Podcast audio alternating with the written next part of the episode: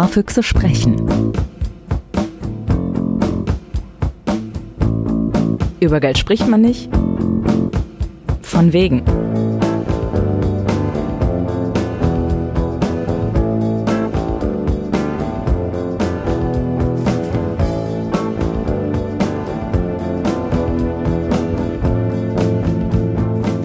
Hallo Füchse, willkommen zu einer Kurzfolge von Sparfüchse sprechen.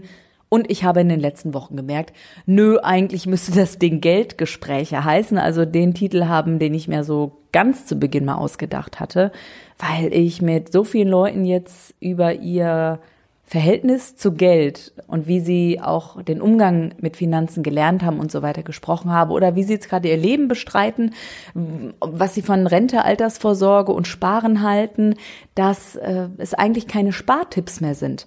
Aber ich hoffe natürlich, dass es euch genau wie mir das übrigens sehr hilft im Umgang mit Geld, um dann final auch tatsächlich Geld zu sparen, was bei mir der Fall ist, was ich sehr erstaunlich finde. Heute in der Kurzfolge möchte ich einmal verraten, wofür ich Geld aus ausgebe monatlich.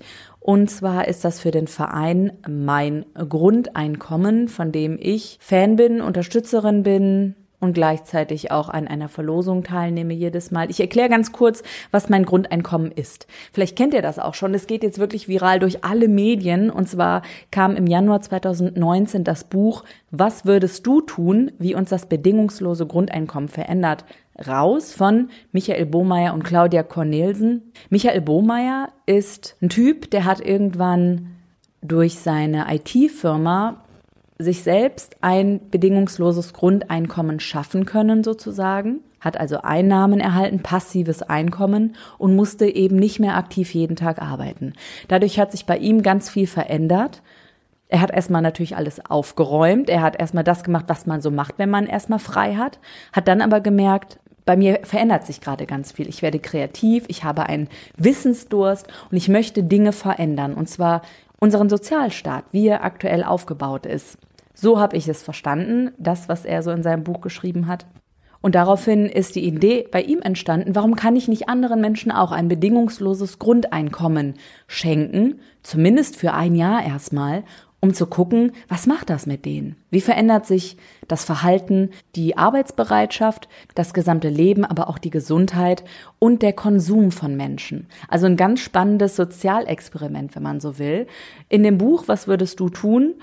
Schreibt er zusammen mit Claudia Cornelsen, was das eben mit den Menschen gemacht hat, wie die ihr Geld ausgegeben haben. Sehr, sehr spannend, kann ich empfehlen. Ich will jetzt nicht alles irgendwie verraten, das wäre ja Quatsch. Möchte aber einfach nur sagen, ähm, ich gebe auch diesem Verein Geld, also 10 Euro im Monat, das ist ein überschaubarer Betrag. Davon ein kleiner Teil für die Vereinsarbeit und der andere Teil, der dann in mein Grundeinkommen fließt.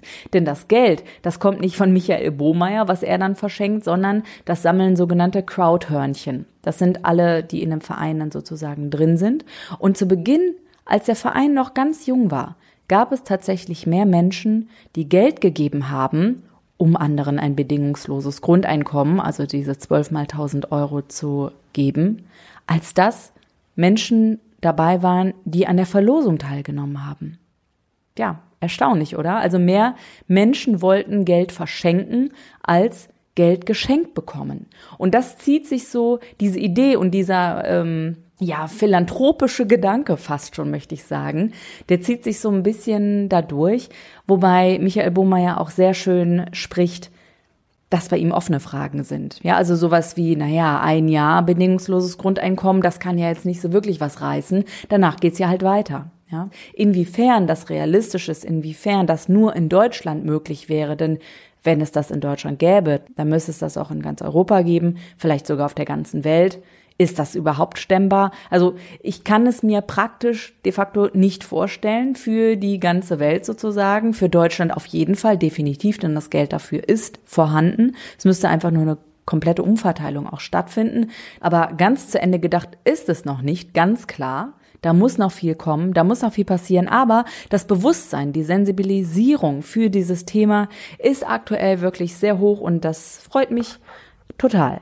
Vielleicht klickt ihr euch da auch einfach mal durch, ist spannend. Übrigens auf Zeit Online lese ich auch immer wieder gerne eine Artikelreihe sozusagen, wo Menschen über ihr Geld sprechen, also wie viel die im Monat zur Verfügung haben wofür sie Geld ausgeben, ob sie sparen, ob sie eine Altersvorsorge überhaupt sich leisten können. Das können ja ganz, ganz viele nicht. Und es ist immer sehr kurzweilig, sehr schön zu lesen. Das noch so als Tipp. Alle Links packe ich euch wie immer in die Show Notes. Ach so, und noch ein kurzes Update. Ich hatte ja, ich glaube, mit Selina in der Folge darüber gesprochen, dass ich mal mit Maike Winnemuth mich gerne treffen möchte, um mit ihr über die Themen Reduktion, Heimat, Geld, Sparen zu sprechen. Ich habe sie einfach mal angeschrieben und sie hat einem Treffen zugestimmt. Ich finde es großartig. Ich freue mich sehr, sie zu treffen Anfang April und ihr werdet das natürlich hier hören. Finde mich bei Instagram unter Sparfüchse sprechen. Da findest du alle weiteren Links zur Homepage und zu dem Podcast natürlich, zu allen Folgen.